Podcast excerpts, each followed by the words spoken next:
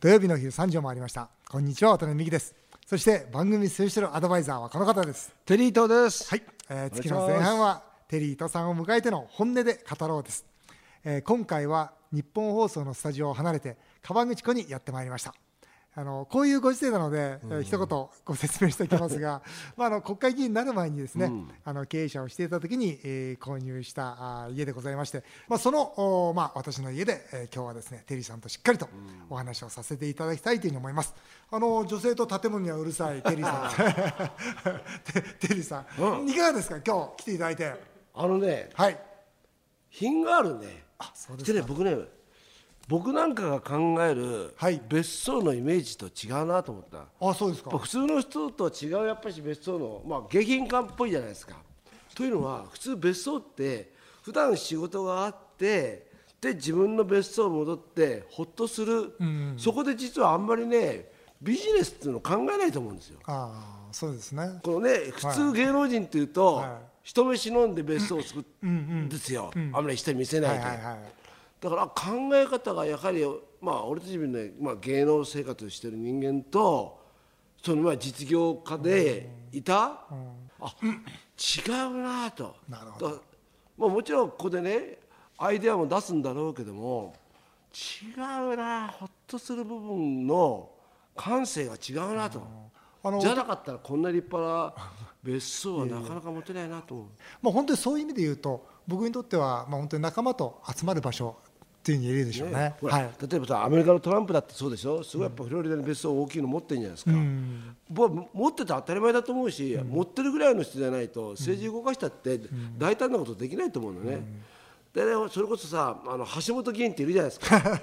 あの橋本市議。もう彼はさ金ちょろまかしてるわけじゃないですか。5年間で720万円もね、はいはい。その政務活動費、はい。結局自分でお金を稼ぐ力がないと、税金をごまかすわけじゃない、だから渡辺さんはさ金あるからさ、政務活動費なんかごまかす気なんかさらさらないでしょ。うん本当ないですね。はい、ということで環境が変わると物の見方や気分も違いますので今週と来週はここ川口湖からより本音でお届けしたいと思ってます。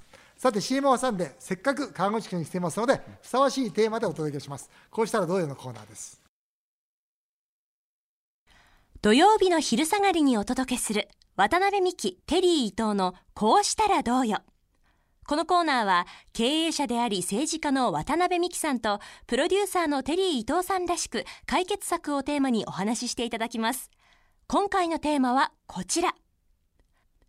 世界遺産富士山。2013年世界文化遺産に登録された富士山。しかし登録当初から登山者数の多さと環境保全の課題が指摘されユネスコの諮問機関に昨年2016年に対策の報告書の提出を求められさらに来年2018年にも再度対策をまとめた報告書の提出を求められています。主に問題と指摘されているのは登山者数の抑制です。年間20万人から30万人の登山者が押し寄せてくる現状が続くと5合目までの車の排気ガスや登山者のトイレやゴミの対応で山の自然環境に負担がかかりすぎると指摘されています。そこで登山者数抑制の有効策として登山料として富士山保全協力金を登山者から1人1000円求めることにしたものの協力金という名の通り任意であるためおよそ6割の徴収率にとどまりさらに1000円も安いと受け止められ登山者数の抑制には全くつながっていないのが実情です。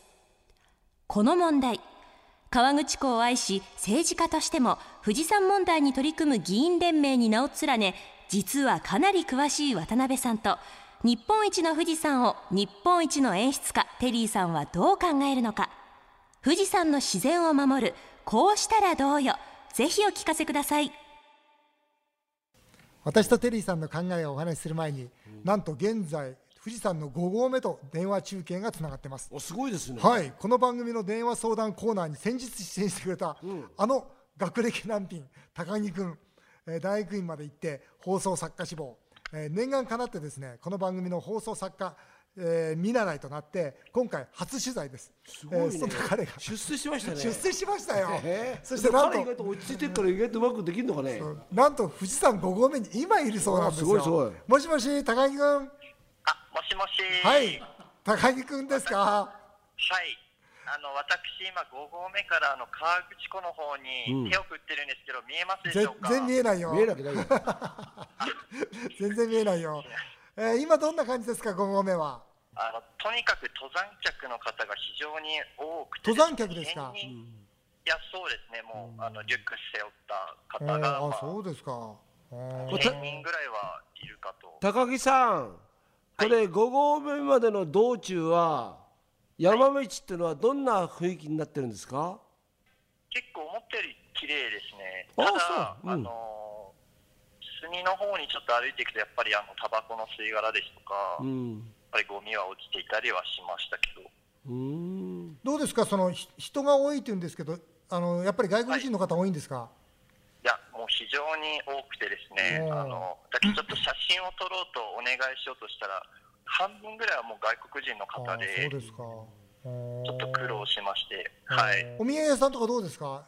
流行ってますか？そうですね、はい、にぎわってまして、あの富士山グッズなどをあの T シャツなどをこうまとめて買っていく外国人の方とか、あの温かいもの食べてる方とか、結構にぎわってました。まあインバウンドなんかいいんでしょうね。いいねま間違いなくね。ん高木君今日どうすんの？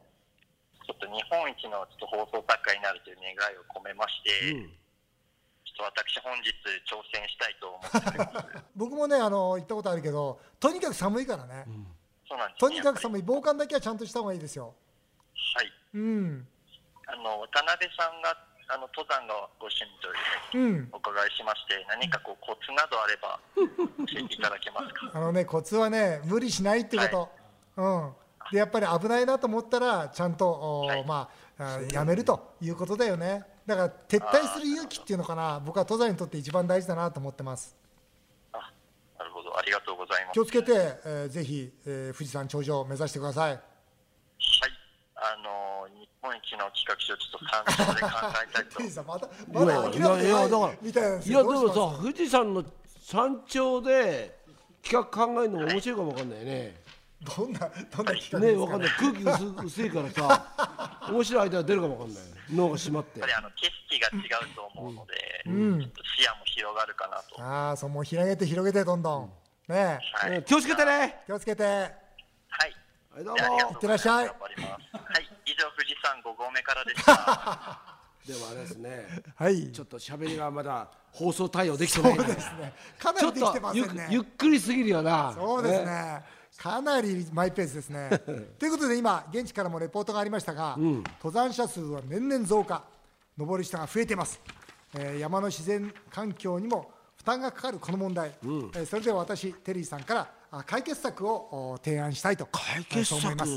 ではテリーさん、はい。えーこの自然環境を守る解決策、えー僕からいきましょう、はい。はい、じゃあ僕からいきます。僕はここに富士登山鉄道と書きましたえ何ですかこれ？えー今、富士はもちろん登山鉄道なくて、5合目までは車で行ってるわけですよね、はい。スバルラインとか等々で。で、僕はやっぱり富士登山鉄道で5合目まで、要するにもう車全部だめ、全部やめて、それで5合目まで鉄道を通そうと、要するにちょうどあのスイスみたいなやつです、スイスがあるじゃないですか、上、うん。アルプス行く時にね。アルプスの、マッターホルンえーそうです、マッターホルンとか、上をね、全部ガラスで見えて、でそうすると何が起きるかっていうと、CO2 まず出さない、えーそれからもう一つは、登山客が完全にそこで限られてしまうわけですよね。だって登山鉄道の分しか上に行けないわけですから、そして登山鉄道に乗った方に対して、まあ、5合目以上行くときにはですよ、もう全部わかりますから、顔が見えるわけですから、まあ、1人当たりどうでしょう、3万円ぐらいいただいたらいいんじゃないですかね、登山登山のその登るときにはですね、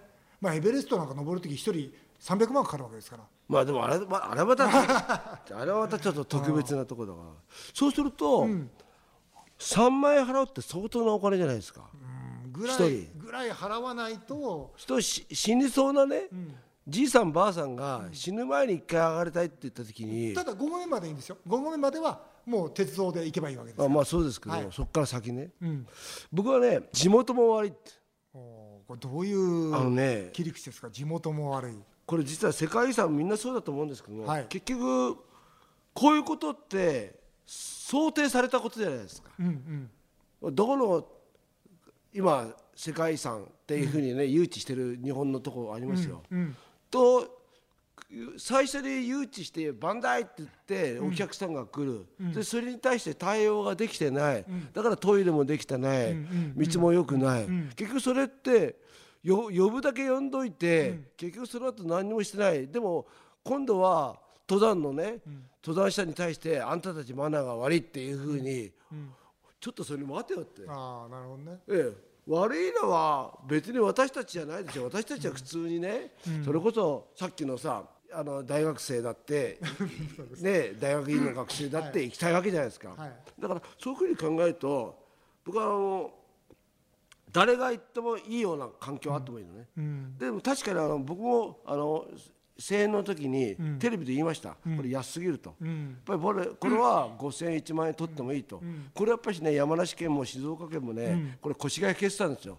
ただのとこからお金を取るっていうのは、そうですね。ええそれは例えば今ここにねミネラルウォーターがあるけども、最初これミネラルウォーターが出た時なんでそれは水が金取るんだっていうふうに、もう日本中が言ってると。でも今当たり前じゃないですか、だからやっぱりそういう意味で言うと富士山に登るっていうのにぱりそれこそ5000円1万円出すってことは僕はいいと思うんですけども、これまたね難しいところであの便利がいいかっていうことがまた難しいんですよ。うん。便利がいいというのは。便利じゃない方がまたいいような気がするんですよ。ね。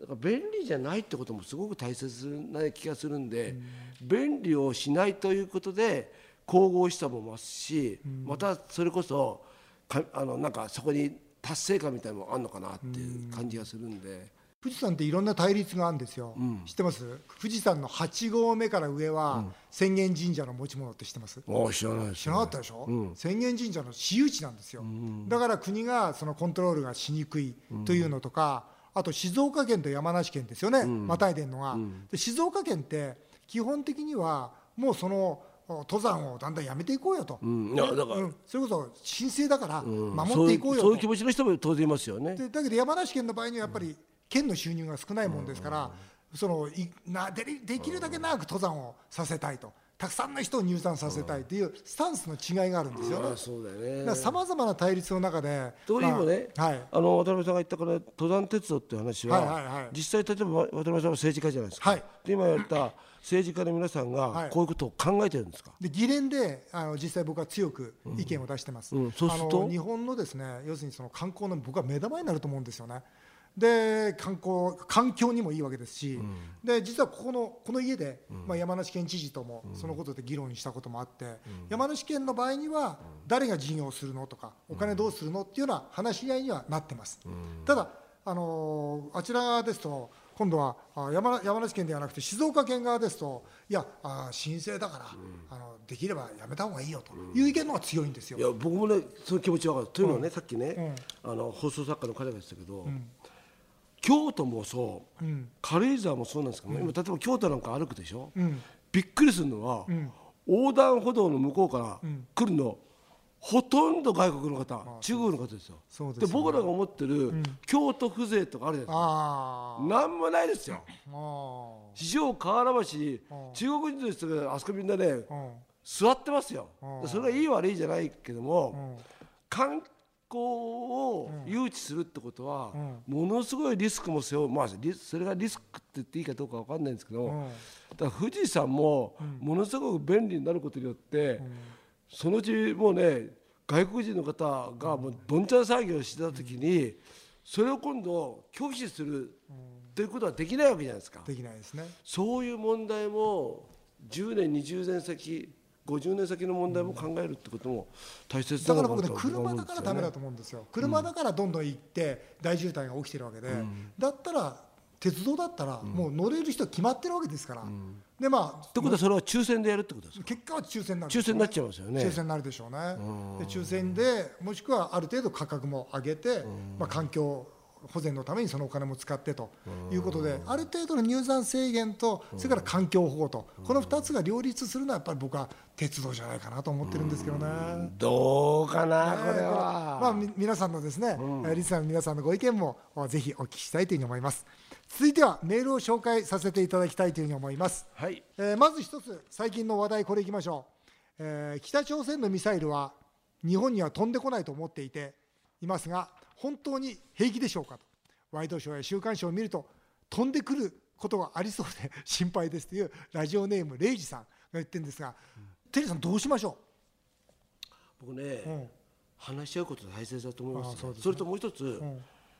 これは核保有国じゃないですか今はね、あもうなろうとしてますよね。じゃあもうなってるわけなってる。そこがまたみんな曖昧で。まだねそうです。一応なってないことになってますなってないことになってるなってますもよ。もう一回実験したらなると。ういやもうなってるんですよ。なってる、うん、そこが一番ね、みんなが言わないところなんですけども、核保有国なのに、核を持ってるかどうか分からないような曖昧なこと言ってるわけじゃないですか、んでもじゃあ核を話すかったら話すわけないですよ、北朝鮮は。じゃあ核保有国としてもう保有国をとして認める。ち認認めちゃダメです。認めちゃいけないの？どうすんの？グレー。だからグじゃあレー核保有国はグレーにしようと。しようもないんですよ。しようもない。そうだからグレーもゾーンなの。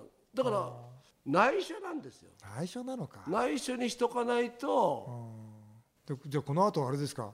テリーさんの読みとしては北朝鮮はもうこのままグレーに終わってグレーですね。白も黒もつかない。つかない。もうもうしょうもうしょうがないですわよ。かりました貴重な意見として受け止まっておきたいと 思います。トランプは何というか分かりませんが。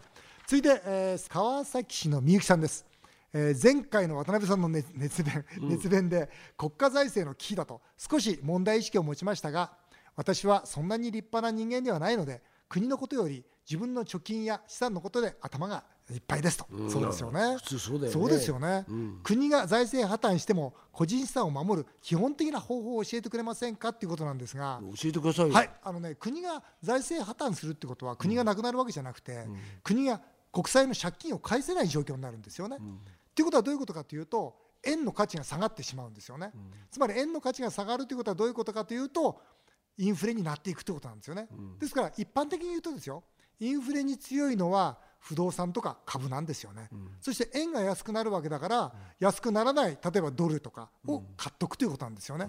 そうすると、日本円を現金で持っているのが一番今のところダメで、で、金とか外貨とか株とか不動産に別のものに置き換えておくっていうことが基本的には大事なことだと思いますね。ね一般のことはほら、はい。僕なんかも知識がないじゃないですか。と銀行にたくさんお金預けといて、はいはいこれがね、はい。凍結されるんじゃないかとかってよくですよね。ありますよね。あとでも銀行が倒産したら、もう限定されたお金しか守られませんからね。そうですね。そうですよ。ということは例えばたくさんお金を持ってる方は、うん。いろんな銀行にこうやって小分けで預けた方がいいんですか？というのと、それも大事だと思いますよ。どうしたらいいん大事だと思いますが、もう一つやっぱり海外の銀行ですよね。海外の銀行はその基準ではありませんから、無制限で守ってくれる銀行もありますから、僕は海外の銀行に入れる渡辺さんだったら、はい。まあ、今国会議員だからなかなかね、はい。はい。そういうの動きできないと思うんですけども、じゃあ例えば渡辺さんが普通の今みたいな一リスナーとしたら、例えば自分の持ってるお金をどうするか。どうしどうしどうやってこうなんかね。い今のですね、僕はだからそうならないように国会議員になって、そして国会議員として何としてもこの国を潰さないと思ってるんですが、今のこの国のお金の使い方、それから国会の動きを見ていたらですね、えーどうするかって言ったら、持ってるお金の98%はドルの MMF にします。これはもう間違いないですね。98%はドルの MF MMF にします。あそうですか MF、はい、それがいいです。それが一番安全だと思います。あのサンデージャポンで、はい。杉村太蔵。はい。彼もね金儲けうまいんですよ。ものすごく。で CM の最中に「テリーさんこれからはロサンゼルスの土地だな」っつって。ああ、それはあるでしょうね。あるんですか？うん。アメリカの不動産はいいと思いますよ。あそうですか。今ちょうど。と。そしたら西川さんがうん「あのじゃあ私買おうかしら」って。うん。いくらぐらいするの？うん、10億だなそうですね。だから「え5000万ぐらいじゃないんですか?」って。言ったら「なにそんなのそんなはしたがねえ」10億ぐらいないと、でそんな10億なんか持ってんの？銀行は貸すんですよ銀行がって言って。僕ちょっとそういうねあまりにもレベルの高い会話だったんで 俺ちょっと意味分かんなかったんですけどもそういうことなんですまあ、安易に銀行は貸さないとは思いますが、まあ確かにあのしっかりとした土地ならば、あの借りお金借りることできると思いますよ。はい。俺も98%、えー、ドルの MMF ねそういう知識ないもんな。ただねみんながそうしちゃったら本当に国潰れますから。それも困ったもんなんですが。面白いな。続いて立川市のミキティタイムさん。面白いですよね。ミキティタイムさん、えー私はすごく仕事で大きなミスをした人に会社であっても程よい一言が思い浮かべずに無言になってしまいます。秋になって国会で今井絵理子議員や豊田真由子議員とすれ違った時渡辺さんはなんて一言声をかけますかって言うんですテリーさんだったらどうします？同じ議員仲間としては。いやーよく来れるなと思いますよね。豊田議員って来れるんですか？いやわからない。